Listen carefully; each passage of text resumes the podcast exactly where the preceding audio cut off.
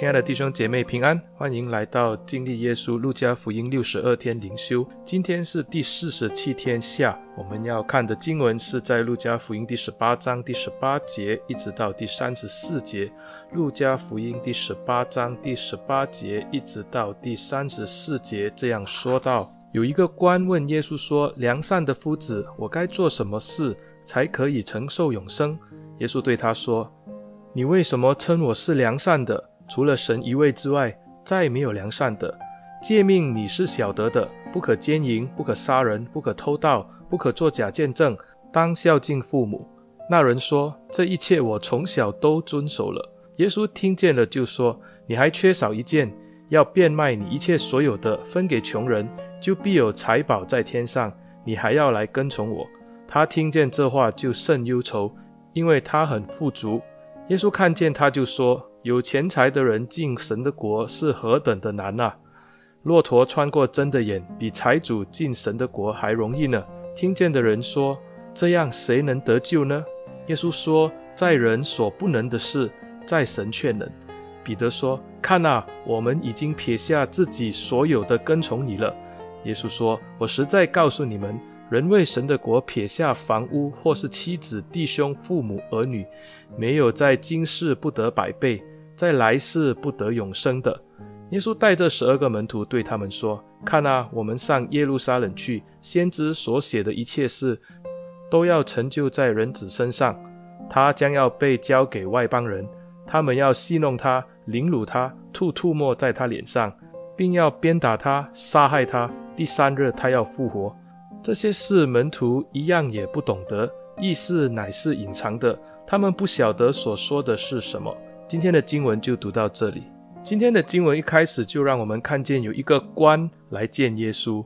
若我们按照马太福音十九章二十节的记载，这个人被称为是少年人啊，在路加福音则说这个人是个官员，英文叫 ruler。这个字官，它的原文。也在马太福音九章十八节用在管会堂的这个人身上。由此我们可以知道，这一个官很可能是指管会堂的官员。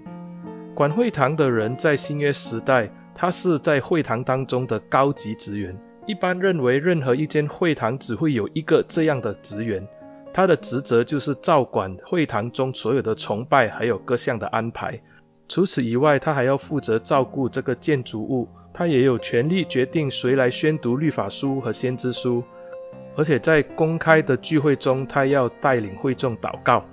因此，要做到管会堂职责的这个位置，必须在为人品行上要高超，而且在属灵生命上也要非常的深厚。这样的人才会被选为管会堂的职员。因此呢，我们可以相信这位来到耶稣面前的官，他在犹太社会里面是相当的受欢迎。而且在今天的经文让我们看到，他是从小就守诫命的人，并且他也是个富裕的人。对以色列人来说，啊，财富和长寿都是神祝福的一个明显的记号。这一个的人不只是有财富，而且他还是年轻，甚至他还有这样的官位。我们可以想象他在以色列人中是何等的受欢迎。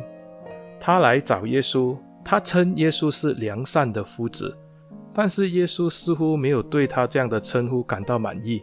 耶稣在十九节回答他：“你为什么称我是良善的？除了神一位之外，再没有良善的了。”耶稣这样回答，是不是表示说他在他们的面前不是一个良善的夫子呢？其实不是，因为犹太人一般不会称人为良善的，因为对他们而言，只有上帝才是良善的，或者我们说完美的。其实耶稣的回答，我们可以这样来理解。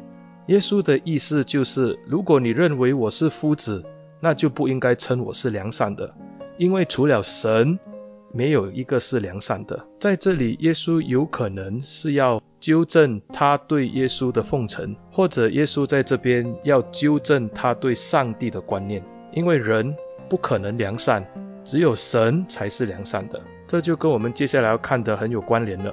官员就问他说：“我当做什么事？”才可以承受永生。耶稣的回答是相当的直接。二十节，诫命你是晓得的，不可奸淫，不可杀人，不可偷盗，不可作假见证，当孝敬父母。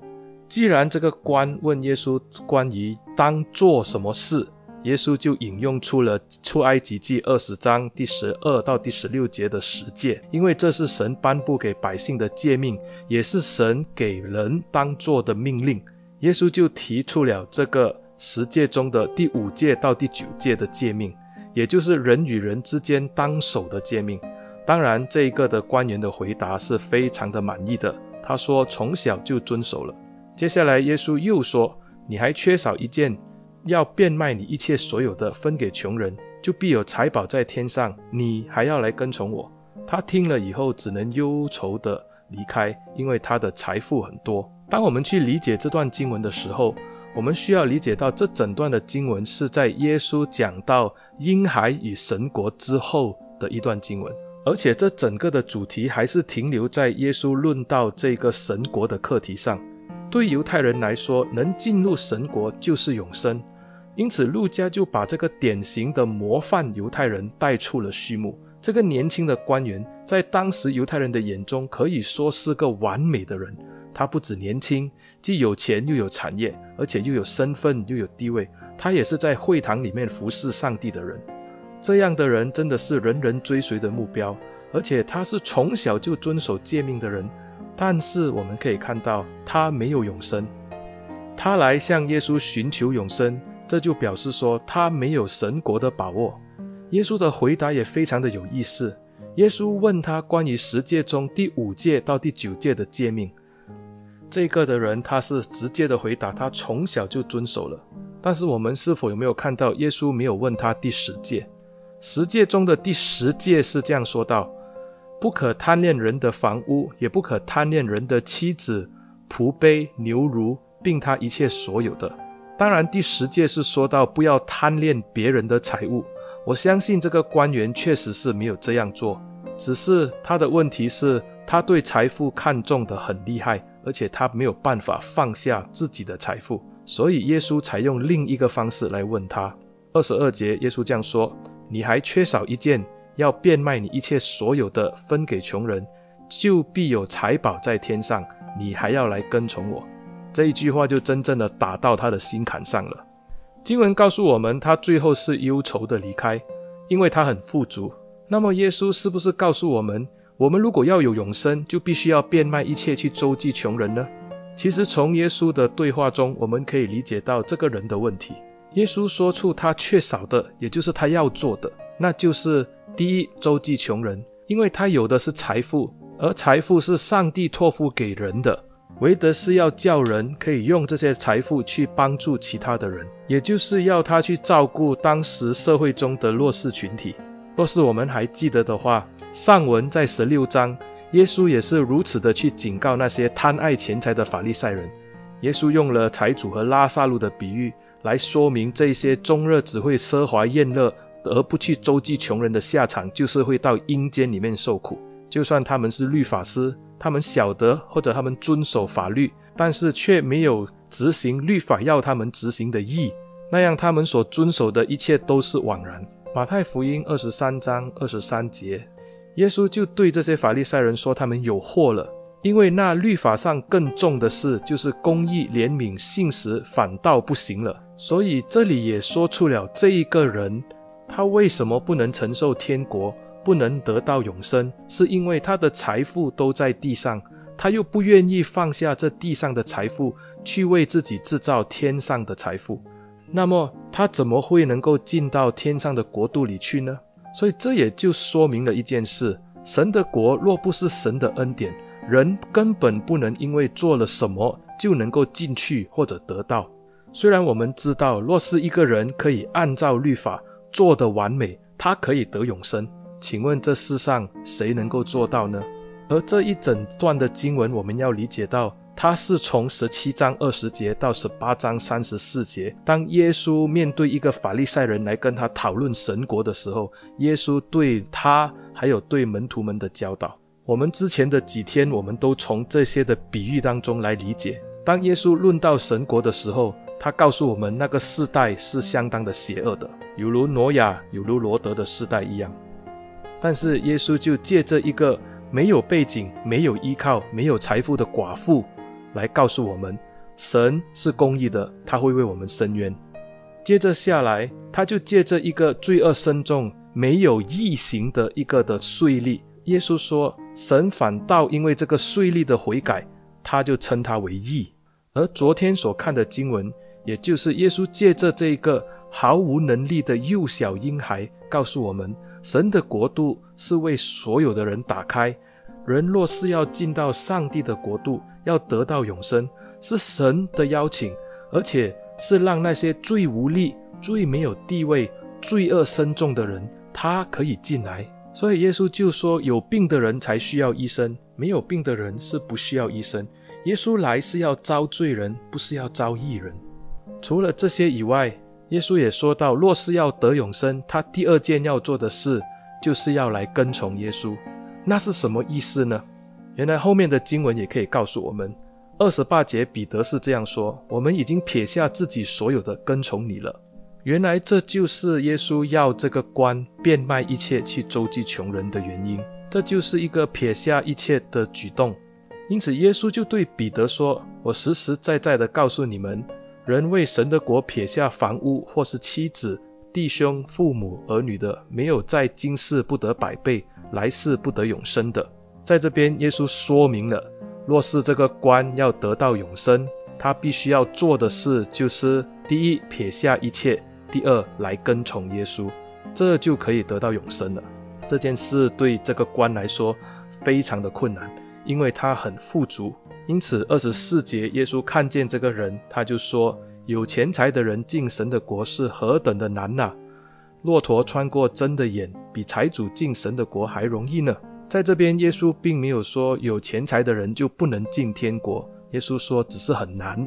因为当他们的眼目都放在地上的财富和地位上，他们最终也会跟这个的官一样，就是忧愁的离开。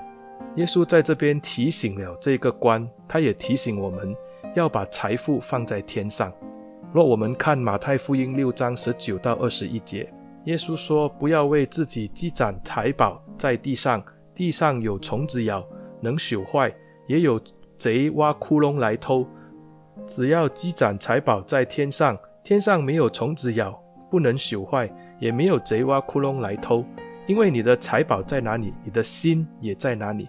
这一个少年富有的官，他难以放下这一切的财富，那么他只能在今生有美好的富足，但他可能会面对来生就是痛苦和可怕了。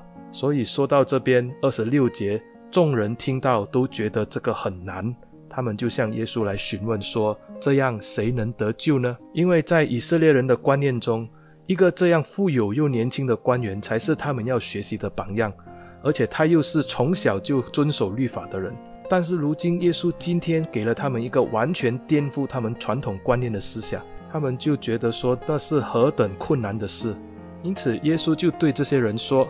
在人所不能的，在神却能。是的，人真的不能靠自己去得到救恩的，所以神才要介入我们的历史当中来成就这个救恩。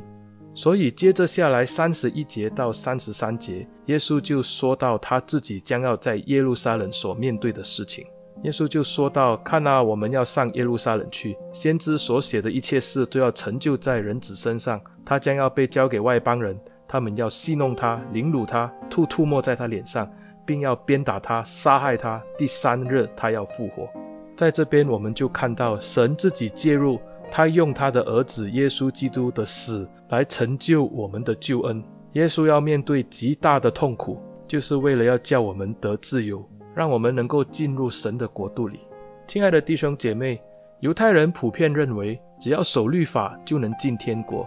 但是我们清楚的知道，人不能够靠着守律法进天国，因为人没有办法完美的把律法守完。人的一生当中，因为被罪恶的影响，我们知道我们是没有可能靠着自己的行为得救的。